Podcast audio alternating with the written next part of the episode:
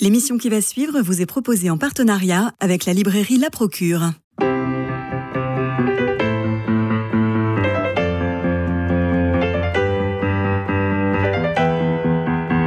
Culture Club, une émission produite par Radio Notre-Dame et diffusée également par RCF. Christophe Maury. Bonjour Myrna Helou. Bonjour Christophe, bonjour connaissez- à toutes et à tous. Vous connaissez les honorines? Non. Non, moi non plus, mais c'est leur fête aujourd'hui. Alors, vous avez été emballé par La géométrie des possibles d'Édouard Jousselin, publié aux éditions Rivage. Édouard Jousselin, bonjour. Bonjour et bonjour à tous vos éditeurs. Alors, c'est votre deuxième roman, et puis alors, vous frappez fort. hein. 605 pages, faut y aller.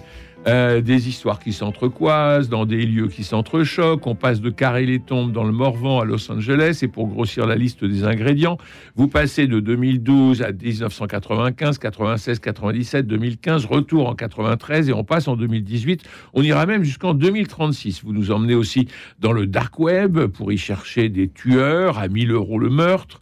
On assiste à des histoires d'amour ratées, l'amour d'un gamin avec sa prof d'anglais, le meurtre d'une famille, la honte d'un pseudo ancien résistant, une émission de télé-réalité qui se passe dans une piscine, l'ascension d'une starlette qui ne connaît personne mais qui y croit. Vous nous parlez du désœuvrement des jeunes, vous décrivez Paris et la Sorbonne, faites un coup de chapeau à Pierre Brunel, formidable professeur de littérature comparée à Paris 4 et aujourd'hui membre de l'Institut qui nous écoute, je l'espère, sans doute, si, si- si oui, on l'embrasse. Et puis alors, heureusement que vous racontez, entre autres, la sidération planétaire devant l'attentat du 11 septembre 2001, parce que ça nous permet de récapituler. Alors, je vous lis.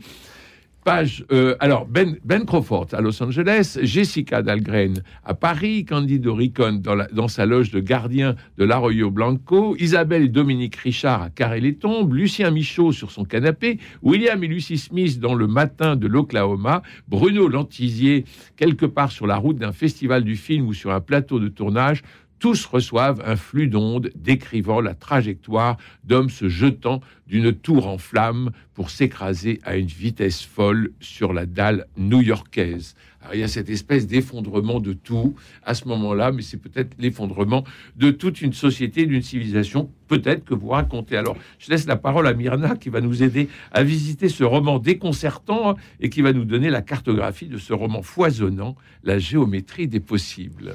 Oui, et moi ce que je voudrais souligner, c'est que c'est un roman qui est extrêmement bien construit. Comme vous l'avez dit, il y a plus de 600 pages, mais je pense qu'il ne Construit faut pas... ou tissé? Comment Construit ou tissé Mais justement, euh, je pense qu'il ne faut pas se laisser euh, impressionner parce qu'en fait, il y a toute une première partie qui est l'installation des différents personnages dans différents lieux à différentes époques, comme vous l'avez dit. Et euh, dès la deuxième partie, le lecteur commence à comprendre comment l'auteur tire les fils de ce qu'il a commencé à tisser jusqu'au dénouement, qui en fait est une boucle par rapport à la scène d'ouverture du roman que je voudrais évoquer parce que c'est un accident de la route à Los Angeles. Un personnage est blessé et fuit.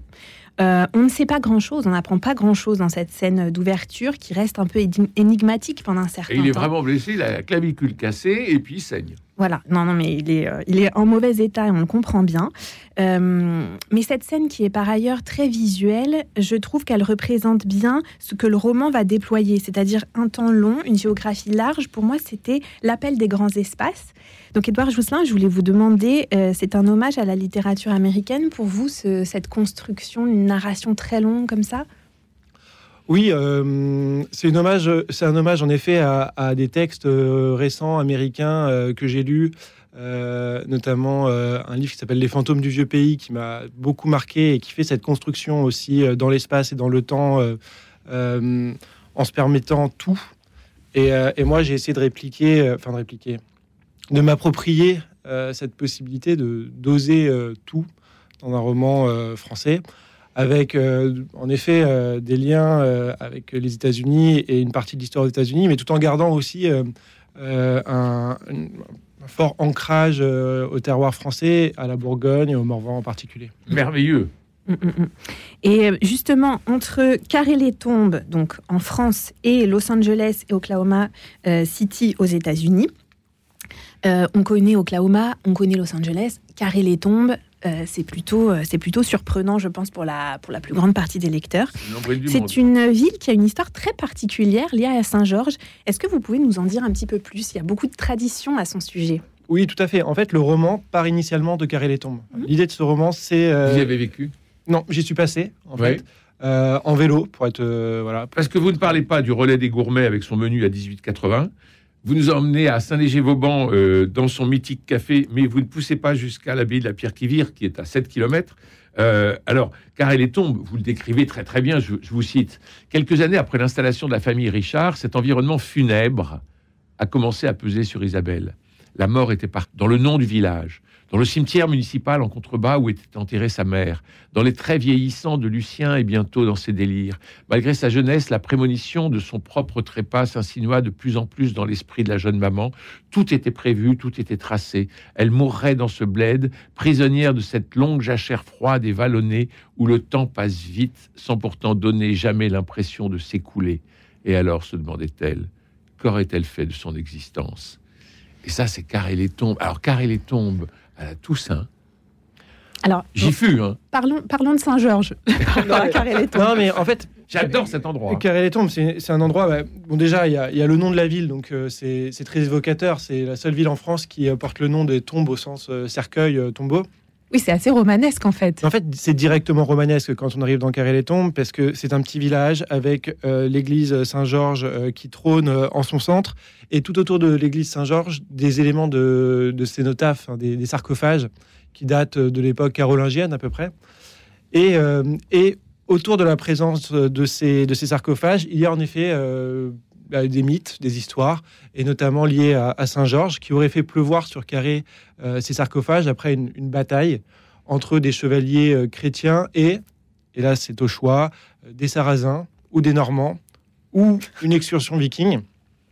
Et ce mystère, en plus de ces histoires millénaires, c'est extrêmement fécond, je pense, pour un auteur, parce que tout de suite on rentre dans une ville avec un nom macabre, avec des mystères, et qui a une histoire euh, qui continue de se prolonger, puisque euh, ensuite il y a toute, euh, toute l'histoire de la résistance, puis euh, des enjeux sociaux aujourd'hui pour les territoires un peu désertifiés. Oui, parce qu'il y avait des qui très importants dans, Dans à fait. Mhm. et qui vont ensuite rejoindre le régiment qui ira euh, à Strasbourg pour, euh, pour libérer Strasbourg.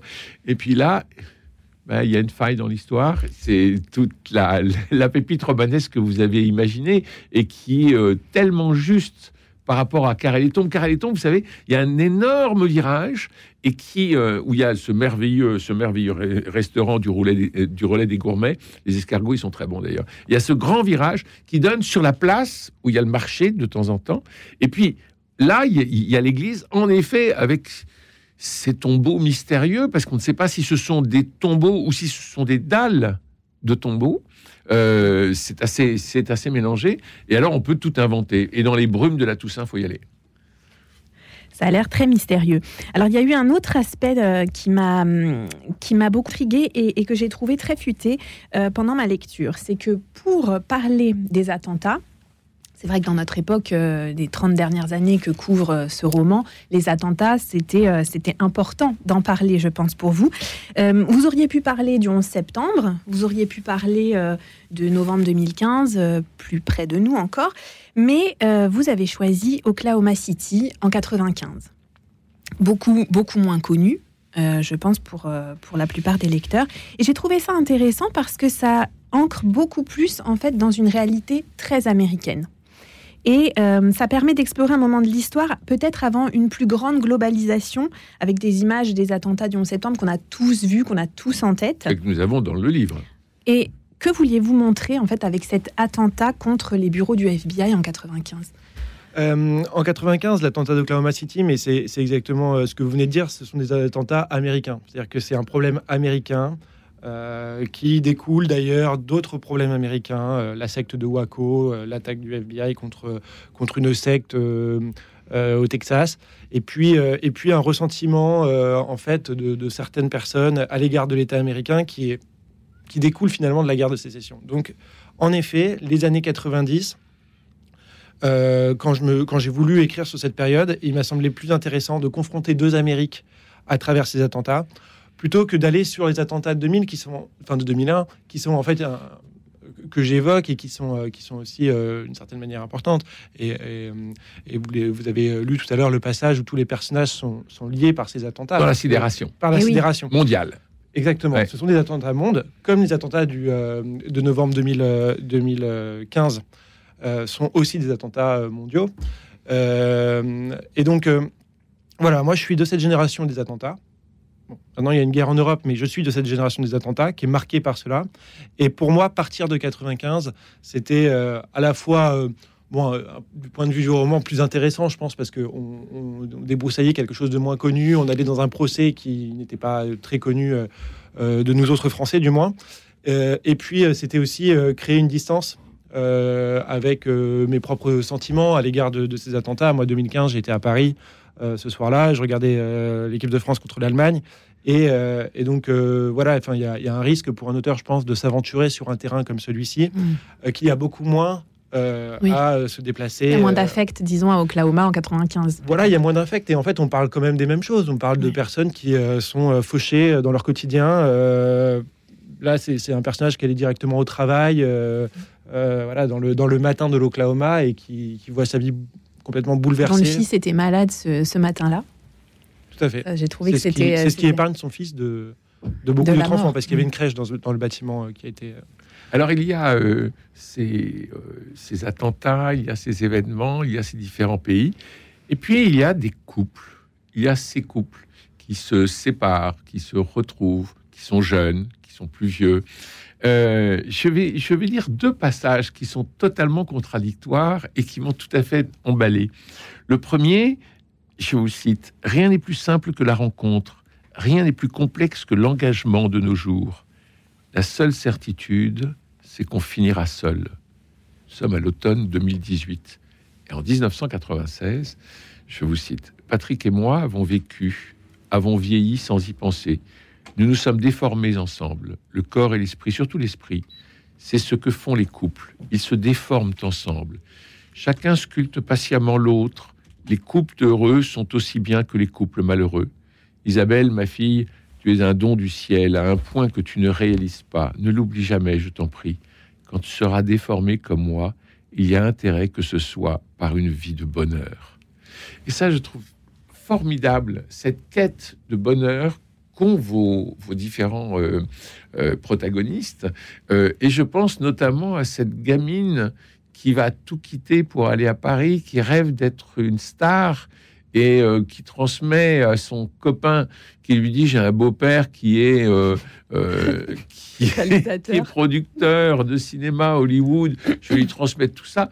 On n'y croit pas. On comprend bien le stratagème de ce garçon qui utilise cette jeune fille à ses fins personnelles je ne vais pas raconter la suite et, elle, elle est prête à tout jusqu'à faire un, délirant, une délirante émission dans une piscine. Oui, enfin délirante, euh, finalement, euh, le concept euh, pourrait tout à fait être, être exploité. Enfin, deux mois dans l'eau, je ne vous dis pas l'état des pieds. Non, mais à travers ces personnages, donc de cette quête du bonheur, de cette quête de l'amour, de cette quête. Donc, chez certains, il y a une grande naïveté. En effet, chez Clarisse, voilà, il y, a, une totale naïveté. Mais une détermination. Mais une détermination et une forme de, de défi par rapport euh, aux possibilités. Et ça, je pense que c'est assez caractéristique. Alors, bon, je ne veux pas globaliser, en fait, mais d'une certaine génération qui voit aujourd'hui, à travers la télévision, à travers la télé-réalité notamment, à travers les réseaux, une capacité à finalement euh, le quart d'heure de le quart d'heure de célébration de Warhol. Arriver au quart d'heure de gloire assez facilement finalement. Voilà, voilà, oui, il est donné ce quart d'heure de gloire. Ce qui est difficile, c'est bien sûr de le prolonger. Oui. Et, euh, et, beaucoup, hélas, n'y arrivent pas ou s'abîment à essayer d'y arriver.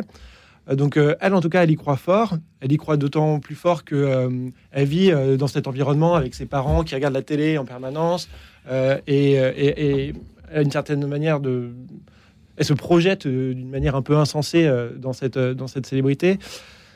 Et finalement, voilà, ça fait partie des, personnages qui, vont traverser le roman avec mm. une grande évolution. Mm, mm, et c'est aussi l'intérêt pour moi d'avoir un roman sur plusieurs décennies, c'est que cela permet d'avoir un personnage qui a carré les tombes. Très commun finalement au début de sa vie. Tout à fait.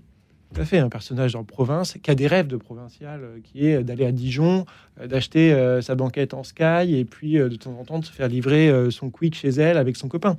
Parce que par rapport à la vie à carré les tombes, c'est déjà une forme de, rupture et, quelque chose de.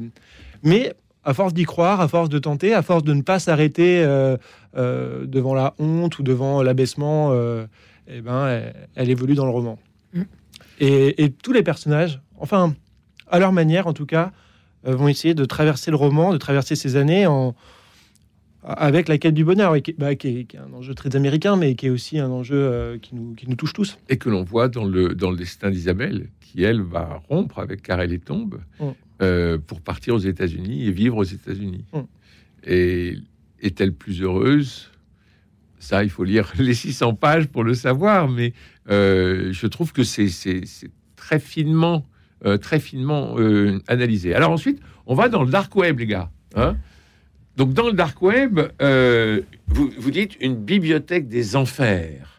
Il se demande si les citoyens savent que sous l'humus sur lequel ils bâtissent leur maison s'agit une armée des cavernes recluses dans les catacombes du numérique. Alors, nous, ça nous semble complètement abstrait. Parce que ce n'est pas forcément notre génération d'aller traîner sur le dark web. Mais là, vous l'expliquez de façon très simple. Et donc, on a ce type qui va bon, il va s'amuser pour aller regarder ce qu'on peut. Et puis là, il va tomber sur des tueurs à gages qui, pour 1000 euh, euros ou 1000 dollars, peuvent tuer n'importe qui. C'est un, donc lui, c'est un Américain euh, pas forcément euh, très très malin en l'espèce et qui pense qu'en effet, sur le dark web, pour 1000 euros, on peut trouver quelqu'un qui peut oxyre un grand acteur hollywoodien ou un, réalisateur de film.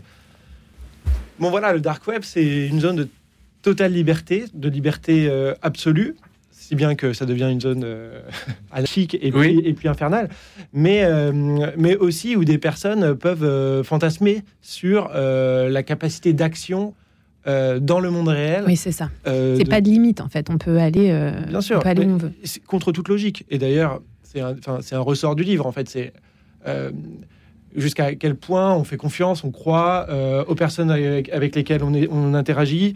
Dans ce milieu-là, euh, bon, bah, a priori, il faut être d'autant plus méfiant, mais lui ne l'est pas, et c'est aussi pour mm. ça qu'il s'y rend.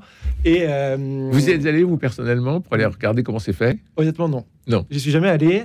on a beaucoup parlé, parce que, voilà, je je me suis beaucoup nourri en fait d'éléments de curiosité, donc de personnes qui m'ont parlé pour écrire ce livre euh, ou euh, de choses que j'ai vécues moi-même. Mais en l'occurrence, c'est plutôt euh, un discours rapporté sur le dark web.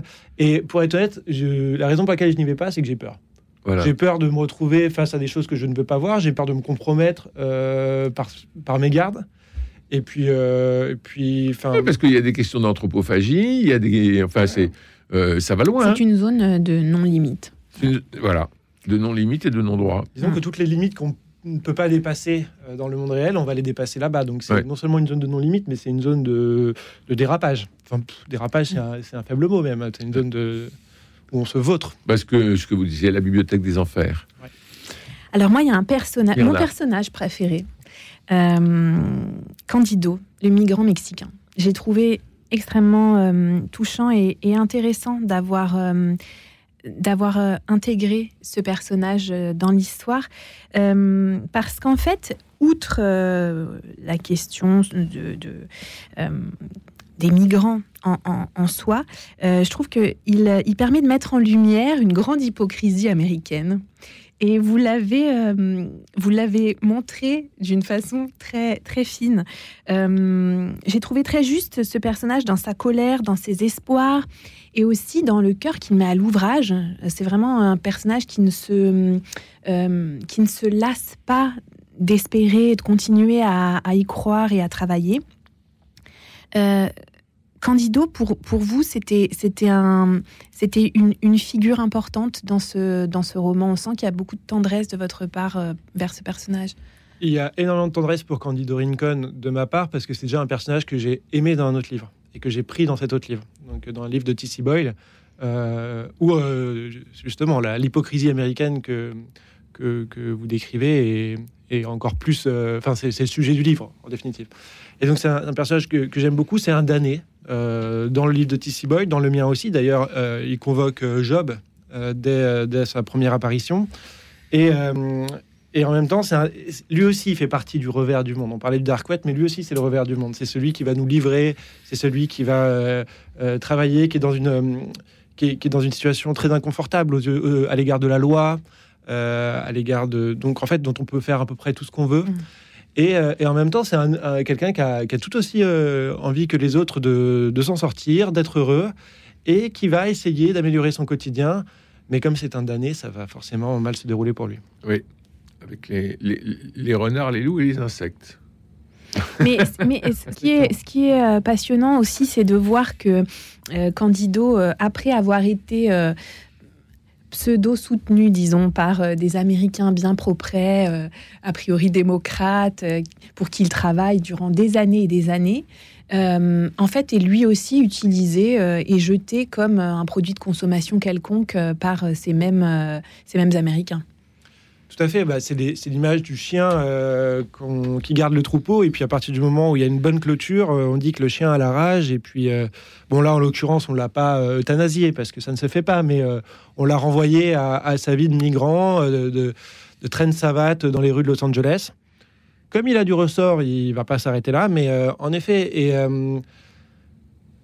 Bon, enfin, je veux pas non plus être totalement euh, dans une dénonciation de la société américaine. Je connais pas euh, moi-même euh, les ressorts, mais ce, dont j'ai l'impression, c'est que il n'a jamais fait partie de cette société. Mm. En fait, il a été utilisé pour elle, il l'a utilisé aussi à son compte, mais il n'en a jamais été membre. Et, et donc, ça a été d'autant plus simple de se débarrasser de lui que, bah non, mais Candido, c'est pas un des nôtres, Mm. Candido Rincon. Et d'ailleurs, au moment où on, on revient à l'appeler Candido Rincon en roulant le R, Mm. il est d'autant moins dans notre société. D'ailleurs, Son nom se prononce plus à l'américaine. On n'est pas inscrit dans la société américaine, mais on est presque enseveli dans la société de Carré des Tombes. Bah, la société de Carré les Tombes, elle est beaucoup plus euh, oui. gluante. si je Alors, peux me permettre. absolument. Elle colle, au- elle colle au- elle colle aux chaussures. Elle colle aux chaussures. Alors, le, mais jamais, euh, il faut quand même réhabiliter Tombes, parce que moi, j'adore cet endroit. Oui, on a bien compris. Quelle Christophe. que soit la saison, j'adore cet endroit. J'adore le Morvan aussi. et, Ah ouais. et c'est une. bah, Et c'est voilà. mystère. Et ce que, ce que vous montrez très bien, les, les mystères, les brumes, euh, non pas les couleurs, mais les ombres. hein. Euh, alors- alors, il y a, le, il y a une génération que- qui est complètement euh, désœuvrée, on va dire, qu'on on retrouve en France et qu'on va retrouver à Lille, dans la fameuse école euh, où on fait, euh, on, fait bamboche. comme- L'école de commerce. comme on dit dans l'école de commerce. Mais euh, il y a cette génération, je vous cite, est-ce qu'il s'ennuie? Est-ce qu'il passe vraiment tout son temps sur son PC Ses parents regardaient un reportage la semaine dernière diffusé à l'occasion de la rentrée universitaire à propos des étudiants qui quittent le foyer familial et qui ne se rendent jamais en classe. Beaucoup s'enferment dans une réalité virtuelle. Apparemment, certains se masturbent jusqu'à 12 fois par jour, d'autres visionnent des vidéos de djihadistes, d'animaux en souffrance ou de gangs new-yorkais. Tous finissent sans repère, sans but, sans perspective, broyés par la honte et le dégoût d'eux-mêmes. C'est terrible ce que vous décrivez comme, euh, comme génération. Oui, en l'espèce, c'est. C'est euh, un reportage sensationnel qui est retranscrit et c'est une crainte du per- d'un des personnages Oui. à l'égard de. bah, pour son De petit son fils. copain. Euh, en l'occurrence, c'est son petit copain Oui, euh, qui, euh, qui et se demande Ah mince, est-ce qu'il va, est-ce qu'il va vriller comme ça? Et, et en fait, elle n'en sait rien, elle est incapable de, de- de savoir ce qui va se passer. Ce qui est sûr, c'est qu'il y a une génération qui a moins de repères. Cette génération que vous décrivez, des jeunes, et, et des jeunes du roman, parce que, parce que leur, leur monde a beaucoup moins de sens. Ils sont héritiers d'événements historiques bah, très différents. Ils ne sont pas héritiers d'une grande guerre mondiale, ils ne sont pas héritiers d'une période de croissance euh, qui a pu euh, leur donner des espoirs. Ils sont héritiers de- du monde des réseaux sociaux, de la télé-réalité, euh, des attentats. Donc un monde brutal. Et de la quantification de tout. Depuis qu'elle est au- au- auditrice dans un cabinet de Big Four, sa vie consiste à se saouler de tableaux Excel, de réunions d'équipes interminables et de rapports comptables. Les chiffres, les chiffres, les chiffres. Et dans des cellules aux bordures noires, des formules qui se transforment miraculeusement en chiffres. Elle en fait des cauchemars de ce métier bien payé et socialement valorisé, de son tailleur, de ses chemisiers, de ses bijoux en or scintillant. Ça aussi, c'est un, c'est, c'est un revers de la société où tout est quantifié, tout est, euh, tout est mis sur tableau Excel. Tout à fait. Qu'on soit, qu'on soit dans les, parmi les gagnants, les riches, euh, Ouais. les, les bien éduqués, ou euh, en fait, il y a toujours ce problème de la, du sens. C'est un problème fondamental pour euh, notre génération, je pense, Pour tout le monde. pour tout le monde. En, en l'espèce, il se donne pas et il est d'autant plus difficile à, obt- à- à- à- à obtenir que euh, c'est une génération un peu évanescente, euh, qui, qui- qui- pour laquelle il n'y a pas grand-chose à de prise et qui n'a pas de prise sur grand-chose. Et puis alors, il y, a- il y a un personnage qui était patent, je trouve, c'est le, c'est le jeune auteur qui a sorti deux romans, comme vous, mais qui cherche son troisième roman sur la résistance, et qui est un drôle de bonhomme, quoi. Vous le dites mondain, à un moment donné, vous, vous mettez l'adjectif mondain. En fait, je me suis permis de faire un auteur un peu plus ridicule que la moyenne, je pense, parce que souvent les auteurs sont dépeints de manière euh, assez glorieuse par les auteurs eux-mêmes. Donc là, je voulais me permettre d'être euh, un peu plus, euh, voilà, de- que le lecteur puisse rire un peu à ses dépens. Et euh, C'est quelqu'un qui s'en sort très bien. C'est quelqu'un qui s'en sort très bien. Merci Myrna Elou de nous avoir conseillé ce roman. Merci Édouard Jousselin. Je rappelle euh, La géométrie des possibles, publié aux éditions Rivage. Il me reste à remercier Jean-Paul Lérine pour la réalisation, Philippe Malpeuch, François Dieudonné et Camille Meyer pour la récite technique de notre rendez-vous. Demain mercredi, nous irons au cinéma, notamment pour rendre hommage à Micheline Prel qui nous a quittés la semaine dernière. D'ici là, prenez soin de vous et des autres. Il fait pas beau, je vous embrasse.